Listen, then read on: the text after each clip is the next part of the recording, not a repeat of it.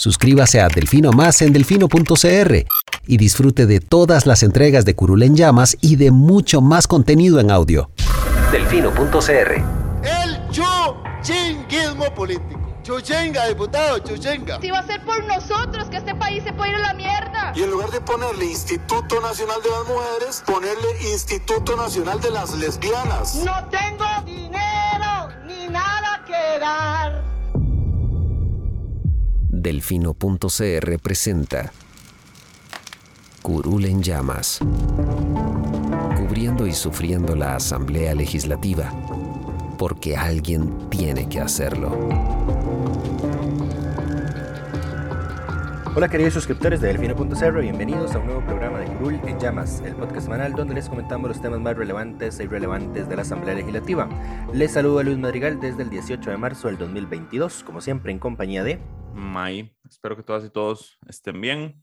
Una semana más grabando a distancia porque Lucho sigue negándose a verme, a pesar de que ya han pasado más de 20 días desde la última vez que tuve contacto con alguien positivo por COVID-19. Uno nunca sabe cuándo May va a, a, haber tenido contacto con alguien positivo 24 horas antes de una grabación, entonces... Exacto, entonces de momento seguimos grabando virtualmente eh, mientras... Eh, no sé qué espera Lucho, la cuarta dosis, ya tiene no, las tres. No, no, no, gracias. Pero bueno, eh, los temas de esta semana, vamos a hablar de cómo la saga de Ivona Cuña se ha desenvuelto, desarrollado a lo largo de esta semana. Eh, vamos a hablar del proyecto de elecciones eh, municipales que ya tuvo su fallo en la consulta a la sala constitucional. Vamos a hablar de las mentiras que nos dicen desde Cuestamoras, aprobando un proyecto que es descaradamente inconstitucional eh, sobre la Caja Costarricense del Seguro Social em, y varios temas varios. Eh, pero empecemos con la saga de Ivona Cuña eh, y tal vez una aclaración. La semana pasada, justamente después de que grabamos el programa donde les contábamos nuestra indignación por eh, las ausencias pagadas que estaba recibiendo la diputada, el diputado José María Villalta presentó un proyecto para reformar el reglamento legislativo y eh, que sea obligatoria la presentación de justificaciones, eh, digamos, de, de, documentos para justificar las ausencias. Eso, eso se presenta el viernes de la semana pasada. Sin embargo, la Asamblea, por alguna razón que desconozco, los proyectos de los viernes los está cargando los sábados. Hay alguien que trabaja desde la casa probablemente y no hace nada el viernes porque nunca aparecen los viernes, salen hasta el sábado. En fin, eh, entonces, posteriormente se conoció además que la Fiscalía el Ministerio Público había abierto una investigación contra la diputada y contra el directorio legislativo por este tema de las ausencias pagas. A raíz de eso, eh, y sumado a la indignación colectiva, empezaron a suceder una serie de cosas eh, que yo considero positivas, Lucho. José María lo hizo desde la óptica de introducirlo en el reglamento procedimental de la Asamblea, digamos, lo que conocemos siempre como el reglamento de la Asamblea Legislativa. Existe otra cosa, que es un reglamento administrativo, que se llama el reglamento de ausencias de, la, eh, de las y los diputados. En realidad Eso se llama el no... reglamento de ausencia de los señores diputados, está en bueno. masculino, ese es el nombre oficial, imagínate. Bueno, imagínate qué año es. Lo van a cambiar, sí. Es, es, bastante viejito y por eso tiene bastantes eh, vacíos y no regula este tema. Ok, vamos a ver. Eh, eh, todo esto empieza porque el diputado Luis Ramón Carranza había enviado una consulta al directorio de por qué la diputada Ivona Cuña estaba faltando tanto y por qué se le estaban justificando las ausencias y con qué base se le estaban justificando. El directorio pidió un criterio técnico. A la asesoría legal, la asesoría legal le respondió, ok, estas son las normativas que rigen la materia y ninguna dice eh, que haya una obligación de suministrar una documentación para justificar una ausencia. Entonces los diputados pueden alegar que se están, están ausentándose por motivos de salud, pero no están obligados, digamos, a mandar un documento que así lo justifique. Entonces, ni a incapacitarse a como cualquier otra persona en este país. Correcto. Entonces, inclusive el directorio, en la respuesta que le da Luis Ramón Carranza, le dice, usted mismo, señor diputado, ha hecho esto en varias ocasiones, en, y le da la fecha de los, de los días donde don Luis Ramón Carranza eh, no asistió a la asamblea por razones de salud, pero no suministró una, un dictamen médico, digamos, que justificara esas ausencias. Ni se incapacitó. Ni se incapacitó, correcto. Porque recordemos que cuando los diputados se incapacitan, ahí entra, ahí sí aplica, digamos, lo que nos aplica a todos los mortales que cotizamos para la caja, que es eh, después de determinados días, si no me recuerdo, la caja es quien asume, ajá, la caja asume el pago de de un porcentaje ahí de la remuneración del trabajador. Eso pasaría igual que, que con los diputados, entonces por eso algunos optan por no incapacitarse. Eh, pero bueno, eso fue lo primero. Entonces, el directorio recibió esa respuesta, el, el criterio recomendaba hacer modificaciones al reglamento eh, para cerrar ese tipo de portillos y bueno, el directorio lo resolvió esta misma, esta misma semana. Eh, doña Silvia comentó que se hicieron algunos cambios que deberían haberse publicado en la Gaceta ya o si no, a más tardar a inicios de la próxima semana. para eh, y ahora sí los diputados van a estar obligados a justificar todos sus permisos y sus ausencias con documentación, digamos. Ya no van a poder alegar por motivos médicos, eh, simplemente sin suministrar nada. Entonces, por ejemplo, si es por motivo médico, van a tener que suministrar un dictamen de un, de un profesional en medicina, eh, si se incapacitan, pues entra a regir el reglamento de incapacidades de la caja. Si van a una gira, tienen que especificar a dónde van, con qué propósito van, qué días van. Si van a un viaje del exterior, tienen que decir a qué comisión van a representar, cuál es el propósito del viaje, eh, etcétera, etcétera. Porque inclusive hasta en esas, esas cosas había vacíos de, que no había obligaciones de justificar esos, esos viajes y entonces di, eh, yo creo que en esta no ha habido tanto porque por el tema de la pandemia muchos de los viajes internacionales están cancelados, no todos los países reciben visitantes internacionales, eh, pero por ejemplo en las otras asambleas sí había diputados que no se bajaban del avión, por así decirlo, ¿verdad? Entonces ese fue el primer tema que digamos ya se resolvió porque doña Silvia asegura que todos esos portillos quedaron absolutamente cerrados, entonces no deberíamos volver a ver un caso como el de Ivona Acuña eh, ocurriendo de nuevo a menos de que se encuentre otro portillo. Dato curioso, eh, dato curioso. Em, después de que el directorio aprueba este, em, esta reforma al reglamento, eh, doña Ivonne justamente envía una carta y le dice que renuncia a cualquier remuneración a partir del 1 de marzo y, y básicamente devolvió hasta los peluches que le dieron, digamos mandó a decirle a doña Silvia que devolvía las placas, la computadora, el celular, la tarjeta de gasolina que se estuvo usando sin que ella estuviera en el país.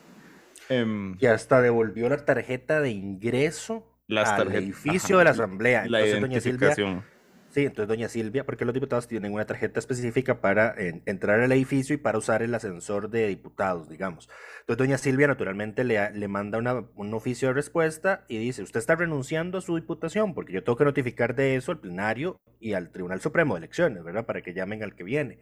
Eh, entonces doña, doña Ivonne, en un acto de altanería y como si no tuviera nada que como si no debiera nada, ¿verdad? Como si ella fuera la en este momento la diputada impoluta, la diputada magnífica, la que pobrecita es víctima, ¿verdad? Le responde de forma altanera, yo en ningún momento dije que iba a renunciar, me sorprende que usted me esté preguntando eso.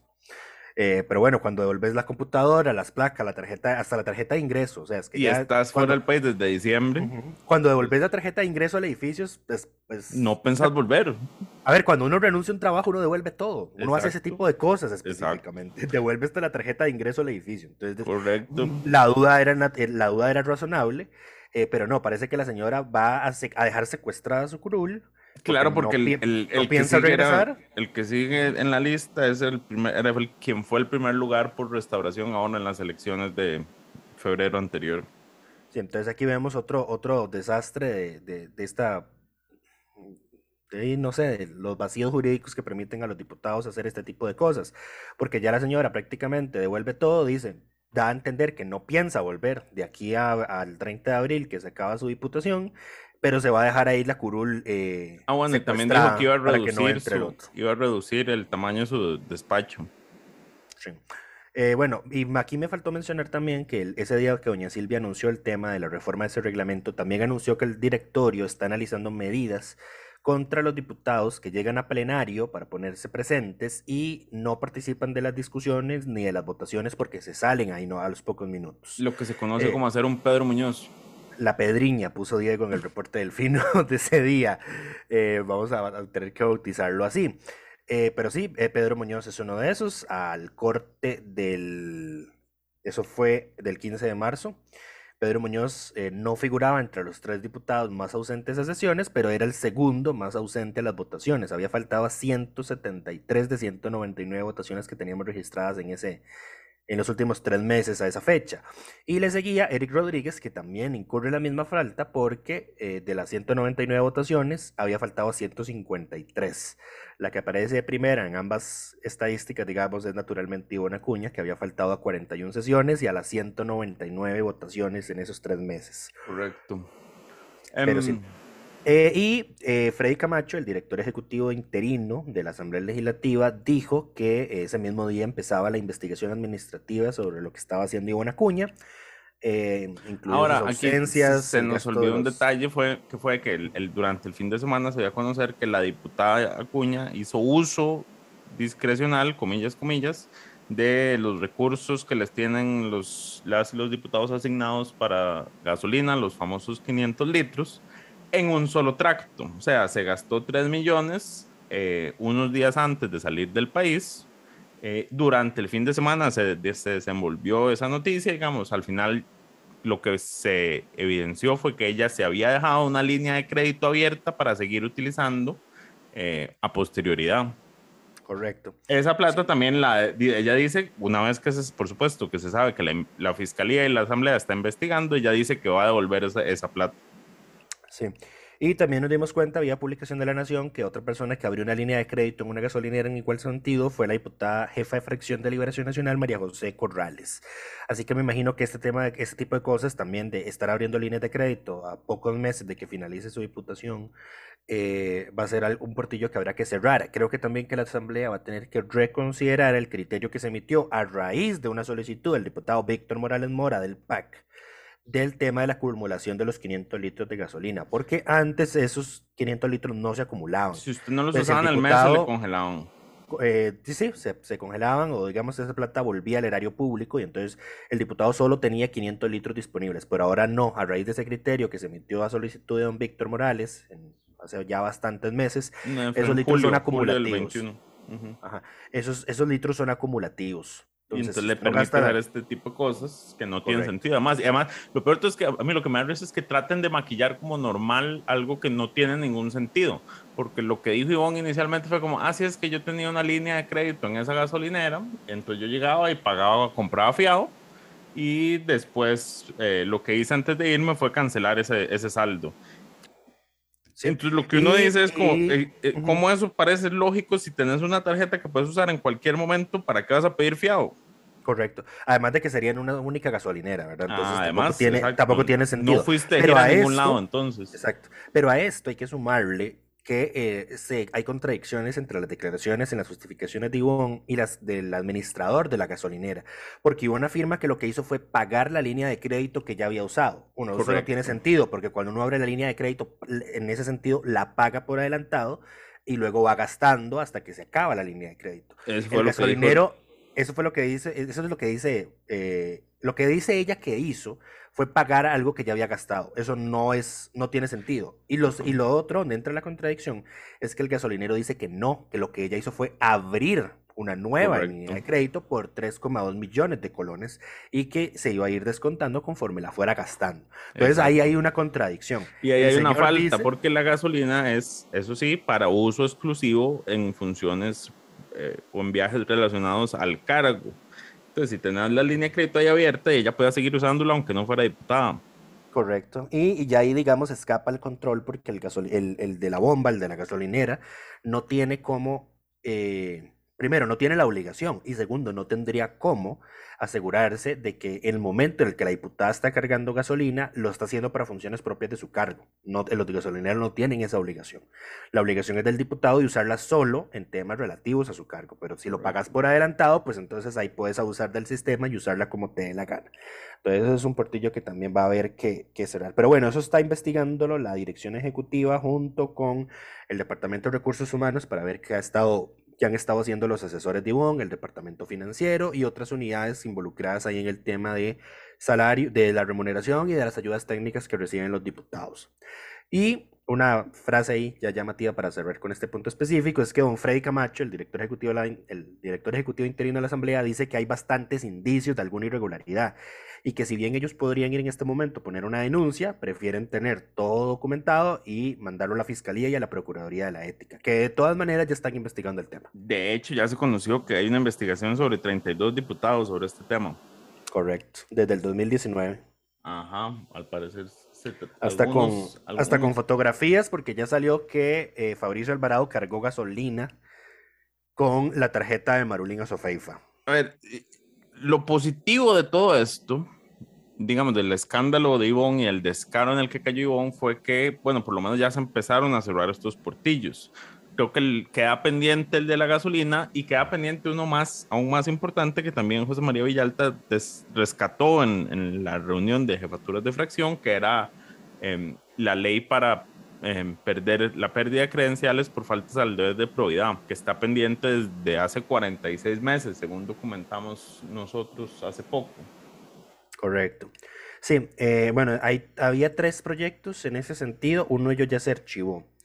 El otro es el 21.515, que lo presentó José María Villalta con cinco diputados más. Está dictaminado desde el 18 de noviembre del 2020, pero no se ha llegado a su primer debate desde ese entonces. Y el otro es el 22.226 de doña Yorleni León y seis diputados más, que lo presentó en septiembre del 2020 y todavía no ha sido dictaminado. el, em, el, más avanzado es el de Villalta, de momento. Naturalmente, porque ya está dictaminado, sí. Pero doña Jorleni ha estado ahí haciendo los esfuerzos por consensuar un texto. De hecho, menciona que ya hay un texto, una propuesta de texto sustitutivo. Sin embargo, bueno, aquí hay que, ah, vamos a saltarnos un poquito. Doña Silvia Hernández dice que eh, al leer esa propuesta de texto sustitutivo aún ve vacíos enormes. Entonces propuso que se, que se conforme una comisión informal pequeña de voluntades, de diputados que quieran trabajar el tema para pues, ver cuáles portillos todavía están abiertos y cerrarlos. este tema se vio en la reunión de jefes de fracción del jueves. Eh, José María Villalta lo llevó a la reunión, pidió que ese fuera un tema que se, eh, que se le diera prioridad a partir de la próxima semana, específicamente a su expediente, porque ya está dictaminado. Eh, las reuniones de jefes de fracción son más que todos para ver agenda de plenario, entonces por eso José María lo mencionó. Eh, y en las reuniones de jefes de fracción, la, la tónica es esta, usted como jefatura lleva una lista de proyectos que quiere que se avancen durante la semana y el resto de jefaturas de fracción puede pedir tiempo o lo que ahora doña Silvia Hernández denomina vetarlos. Que usted no quiere que se conozcan durante la próxima semana todavía porque usted no está listo o porque el todo no los quiere. Eh, pero bueno, don José María mencionó específicamente que el propósito de su proyecto era el tema de la ley de probidad, mencionó el número de expediente, otros jefaturas de fracción hicieron uso de la palabra durante varios minutos y nadie lo vetó, nadie dijo, no, no queremos que se vea este expediente, entonces doña Silvia dijo, tomo nota de que nadie lo vetó, de que nadie se objetó, de que se viera la próxima semana, así que lo vamos a priorizar. Eh, porque ya han pasado cuatro años desde que, ya van a pasar cuatro años desde que se promulgó la reforma constitucional y la ley especial que dice esa reforma constitucional, pues nada que avanza. Em, creo que aquí no lo hemos mencionado, pero eh, para darle la exclusiva, no, ya estábamos trabajando una acción de inconstitucionalidad por omisión legislativa, precisamente por no haber promulgado esta ley especial. Eh, entonces todavía están a tiempo de, de salvarse. ponerse, de ponerse el tiempo, exactamente. Ahora, recordemos, este es un, dato curioso que, que mencionaba yo en, en, la nota de este tema. Y es que este, esa reforma constitucional fue presentada el primero de mayo del 2014, o sea, el primer día que la anterior asamblea eh, empezó en funciones se presentó y no se aprobó hasta el 2017 cuando ya era imposible que le aplicara a la, a la asamblea anterior. Entonces dejaron ahí nada más para que esta asamblea terminara y esta asamblea dejó pasar los otros cuatro años eh, para que no les aplicara a sí mismos. Entonces esperemos que por lo menos nos hereden eh, una regulación en este tema, porque recordemos que durante este periodo, por lo menos eh, Jonathan Prendas e Ivona Cuña se salvaron de ser sancionados porque no existía esta ley. Correcto. Entonces, em, pero sí, em, yo decía que la diputada esta semana tenía que ser Ivona Cuña, porque su descaro fue tan grande que hizo que estas cosas se movieran. Lucho me dijo que nadie iba a entender la ironía, entonces prefirió dárselo a José María Villalta. Por enésima vez. por enésima vez, a pesar de que cuando le preguntan públicamente quién es el mejor diputado, nunca lo menciona, pero todo bien, Lucho, el fan no se va a resentir con vos. Lo sé que no se, sé que no se van a resentir. Pero bueno, sí, el diputado de la semana es eh, don, don José María Villalta por, por haber logrado que ese proyecto entrara a la lista de prioridades de la próxima semana de plenario. Ya veremos si efectivamente se cumple. Eh, porque los diputados, el, los jefaturas de fracción el jueves llegaron con una lista enorme de proyectos que se supone que son prioridades y doña Silvia después de reunir toda la cantidad de expedientes que dijeron, le, les dijo abiertamente, to, es todo esto, es, es todo menos una lista de prioridades y es imposible avanzar con todo. Pero ella sí específicamente dijo que se comprometía a que el proyecto de prioridad va a ser priorizado, así que esperemos que así ocurra. Cinco semanas efectivas es lo que les quedan. Uh -huh, correcto. Eh, Entonces, lo que vienen siendo 20 sesiones ordinarias. Correcto. Entonces esperemos que, que, lo saquen y que los que entren, entren enojados porque se les acabó la fiesta. Eh, Di, yo creo que habrá más de algún diputado graciosito que está pensando actualmente que eh, no es correcto heredarle a los próximos diputados regulaciones. Pues bueno, prácticamente se los hicieron a ustedes con la reforma constitucional que lo único Correcto. que hicieron ustedes fue darles el último debate. Pero en todo caso no sean tan descarados. O sea, por Dios. A ver, toda regulación siempre se hereda. ¿Acaso cada asamblea entra y aprueba su propio reglamento? Exactamente, di, ¿acaso que nosotros como ciudadanos, cuando ustedes aprueban una ley, no nos aplica el momento? Exacto. ¿Qué, le, qué dice? Le, le, rige a partir de la gente que nació el, el, día siguiente de la publicación de esta ley. O sea, por favor, no sean tan ridículos y payasos. Mm. Pero bueno, pasemos al siguiente tema. La Sala Constitucional se pronunció sobre el proyecto de elecciones de autoridades municipales. Entiéndase, el proyecto que quiere sacar a Johnny de la Municipalidad de San José. Pero se pronunció. Pero se pronunció. Bueno, dijo que no, dijo que no hay vicios de fondo. Eh, no, no, vicios de, de forma. Sí. No, exacto, no hay vicios de procedimiento y que por lo tanto el proyecto se puede, se le puede dar trámite. A ver, el vicio procedimiento que se consultó es que como el Tribunal Supremo de Elecciones se manifestó en contra del último proyecto y estábamos en periodo electoral, eh, según el artículo 97 de la Constitución, no se pueden aprobar proyectos en materia electoral en el periodo que comprende seis meses antes y cuatro meses después de una elección. Pero estas son reglas para la elección de gobiernos locales que no ocurren sino hasta el 2024. Entonces, los diputados consultaron si el artículo 97 aplicaba, siendo que no aplica para este proceso electoral presidencial legislativo en curso, sino hasta el, municipal que es dentro de dos años. La sala por mayoría dijo que efectivamente ese artículo, esa regla, esa limitación no le aplica a este proyecto y por ende el proyecto no tiene un vicio de procedimiento. Eh, la magistrada Ana Mari Garro fue la única que salvó el, bueno, no, salvó el voto porque dice que eh, no, no había propiamente una duda de constitucionalidad, sino una refutación a lo que el Tribunal Supremo de Elecciones estaba dicho, y el magistrado Fernando Cruz Castro sí dijo que había un vicio sustancial del procedimiento. Entonces eso quedó 5-1-1. Eh, entonces no tiene vicio de procedimiento y puede votarse. Por el fondo, la sala rechazó referirse, declaró la consulta inevacuable porque los diputados no plantearon dudas de constitucionalidad, sino que lo que hicieron fue, digamos, como trasladar copiar, el criterio. Copiar el criterio negativo del tribunal, del por qué objetaba la redacción nueva del texto, y defenderlo en la sala. O sea, no dijeron, sí, el proyecto es inconstitucional por esto y esto y esto, o creemos que es inconstitucional por esto y esto. Dice el Tribunal Supremo de Elecciones que es inconstitucional por esto, pero nosotros decimos que no lo es por esto y esto. Así no se hace una consulta de constitucionalidad. Ya van cuatro, ya van a, ya van a irse, mae, cuatro años en, en, ahí y nunca aprendieron a hacerlo. Por eso ocupamos carrera legislativa. Eh, de ahí, voy a, no, no, puedo, no puedo revelar esta información por el momento. Eh, pero creo que Din, te sorprenderías de saber quién fue el que redactó esta acción de inconstitucionalidad, porque se supone que tiene carrera legislativa. Eh, entonces parece que eso tampoco es una garantía de nada. Eh, eh, la magistrada Ana María Garro consignó una nota que no es un voto propiamente. El magistrado Paul Rueda salvó el voto, evacuó la consulta y dijo que no es inconstitucional. Y el magistrado Fernando Cruz salvó el voto, evacuó la consulta y dijo que sí es inconstitucional. Entonces ¿Es, ahora ¿es como inconstitucional?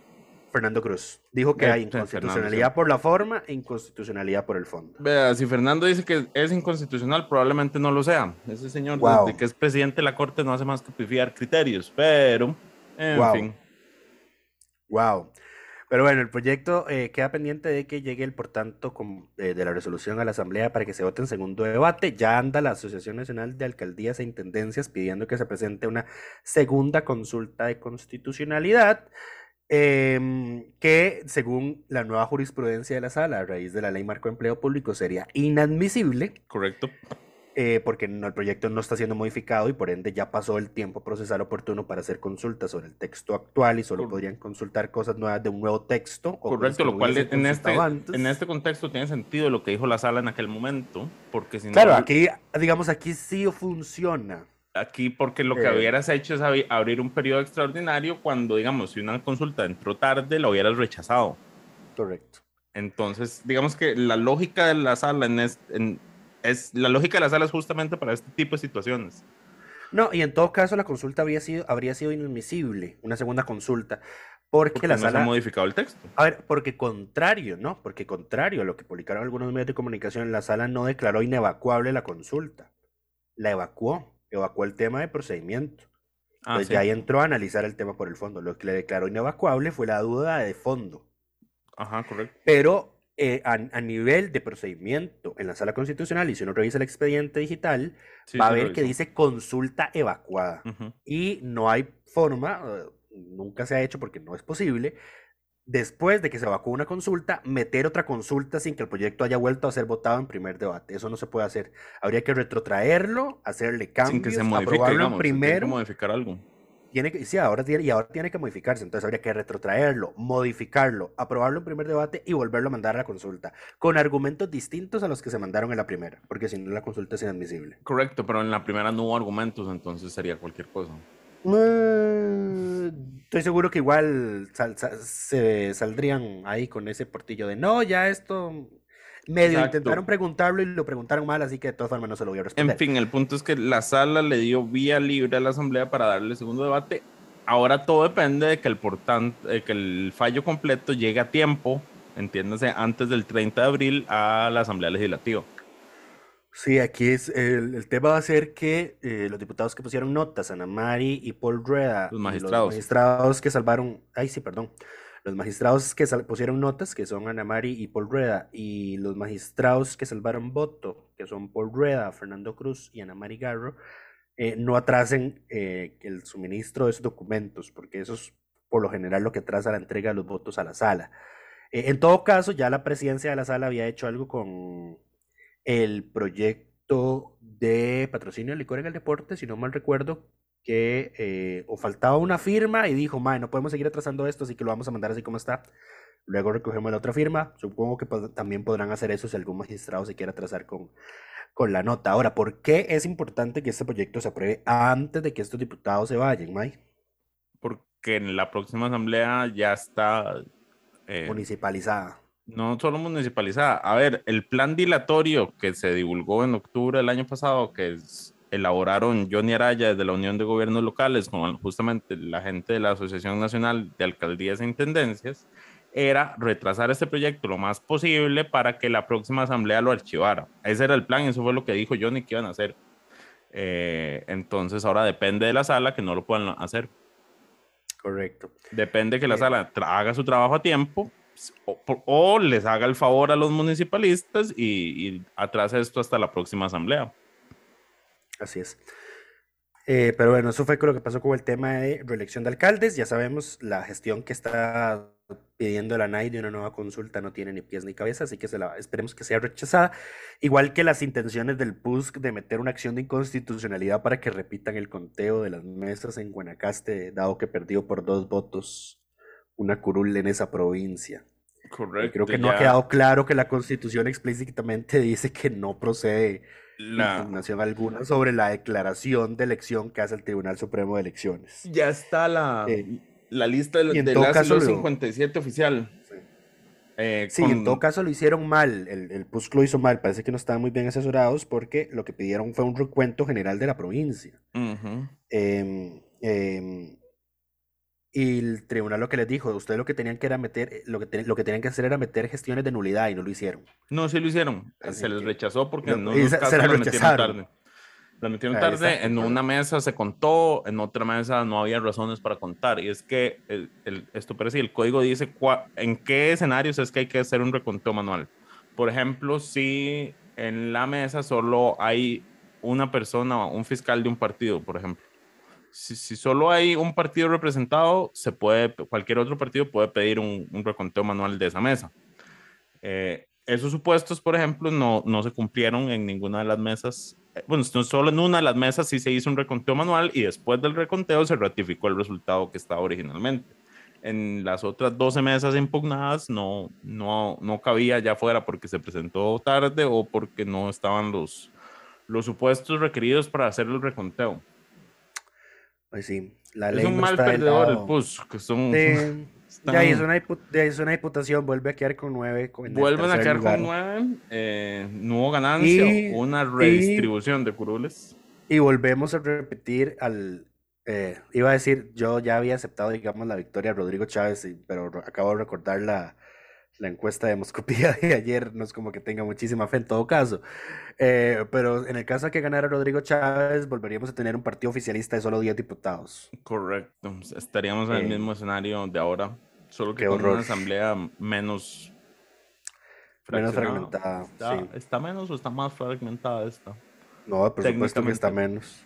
Está menos si lo vemos, está, bueno, está, está menos si lo vemos desde Hay menos, hay menos fracciones y cada fracción es más fuerte, ajá. Sí, sí. Correcto. Eh, eh, em, y además, los diputados independientes no son propiamente Sí, fracciones repasemos. y Después del, bloques. des- después del, del conteo final de la declaratoria oficial quedó Liberación con 19 diputaciones, el Partido Progreso Social Democrático con 10, eh, Unidad Social Cristiana con 9, Nueva República con 7 y el Liberal Progresista y el Frente Amplio con 6 cada uno. Sí. Pues Eh, sí. ¿Y cuántos son partidos? ¿Cuántos son? Seis. Son 6, sí. O sea, técnica, digamos que hay uno menos. Es uno menos que, el actual, no hay fracciones actual, unipersonales. eh, pero habría 14 menos si lo vemos desde la óptica de que cada diputado independiente es único. Es un universo. Porque entonces, ah, exacta, porque entonces tendríamos 20 grupos políticos, digamos, por así decirlo, si lo vemos desde esa óptica. Porque Claro, hay 13 pero digamos, de- independientes. De, de entrada, más- comparando lo que inició en 2018 y lo que va a iniciar ahora en 2020, so- sería 7-6. Sí.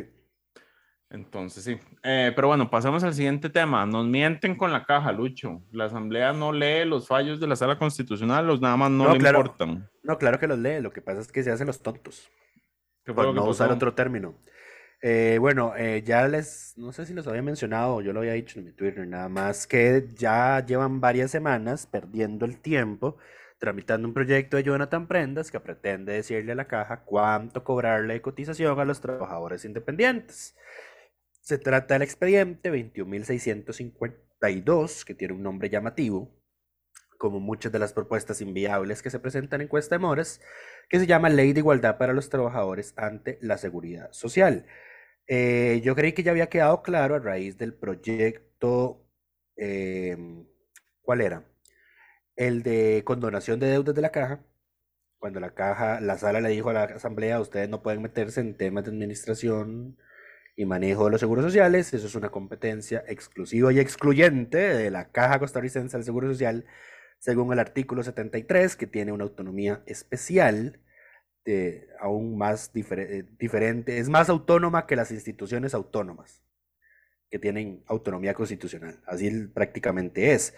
Em, y eh, bueno, ahí de- de- pues, eh, siguieron rechazando mociones para corregir el texto, lo llegaron a discutir en primer debate, se votó y el resultado de la votación fue ligeramente sorprendente porque parece que hay más diputados conscientes que solo Villalta y Paola Vega, que eran los que estaban haciendo bulla con el tema de que este proyecto no tiene ni pies ni cabeza, porque 22 votaron a favor y 18 lo hicieron en contra, hubo 17 ausentes.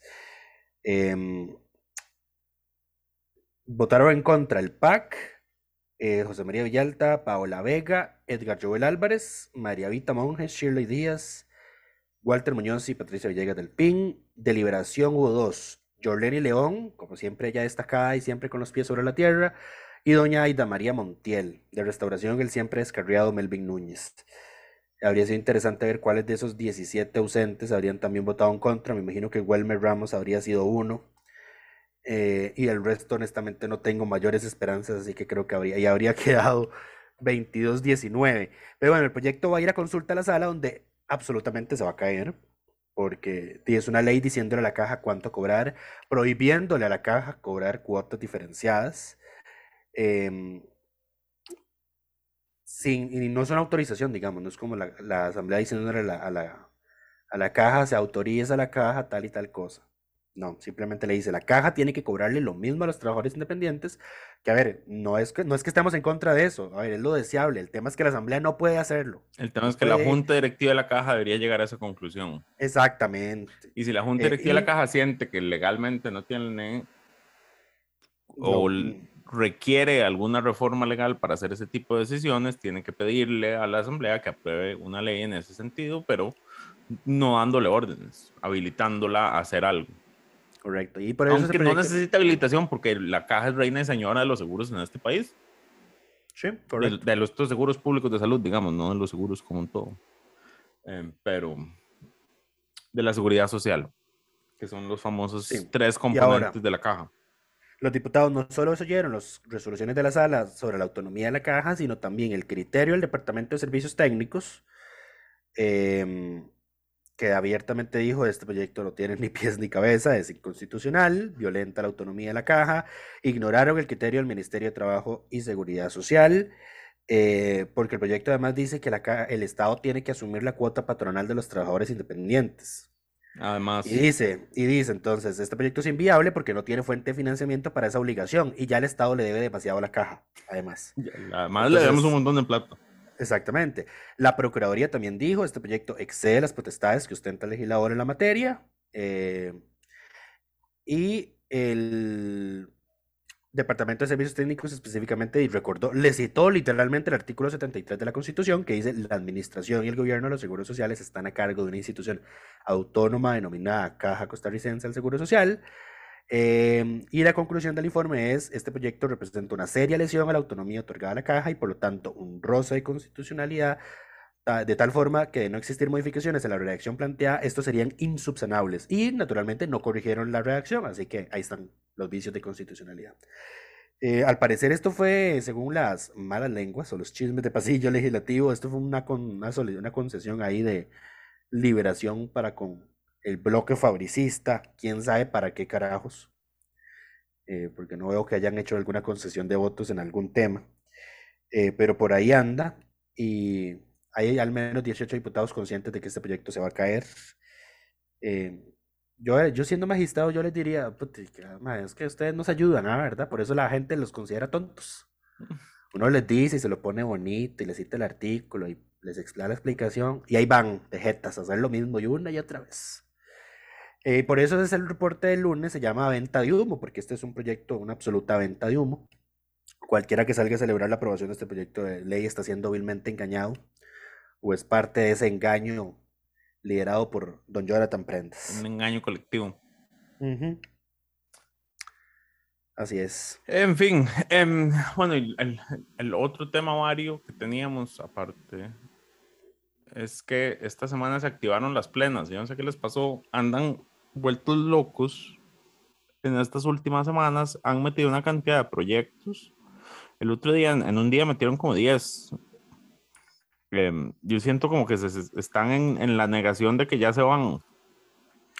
Sí, el miércoles aprobaron 14 primeros debates en las plenas. En y las ya viene, plenas. sí, ya viene otra moción de posposición para delegarlos a, a las, a las plenas.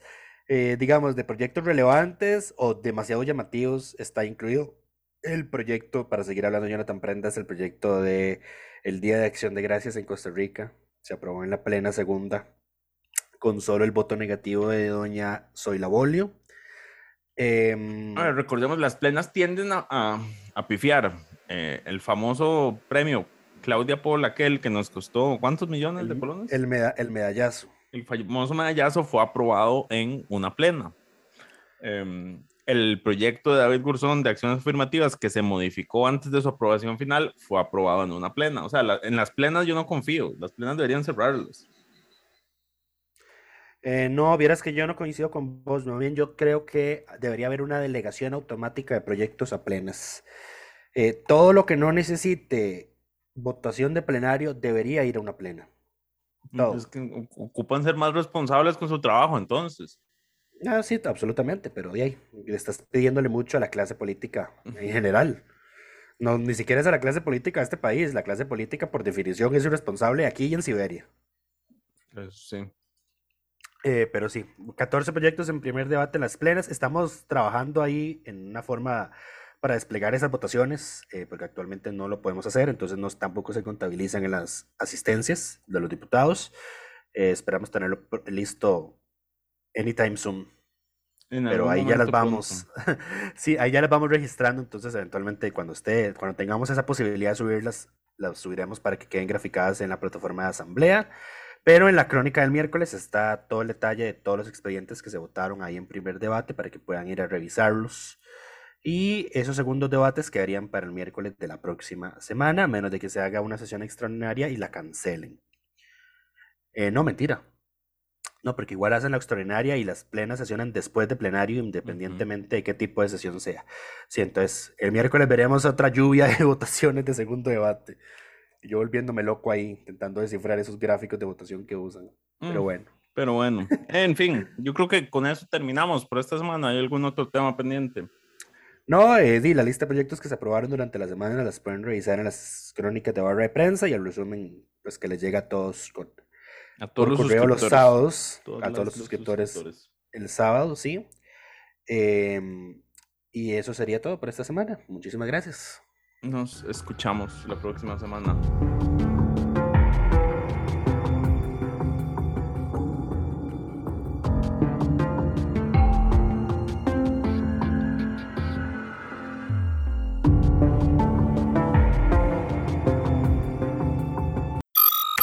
Suscríbase a Delfino Más en delfino.cr y disfrute de todas las entregas de Curul en Llamas y de mucho más contenido en audio.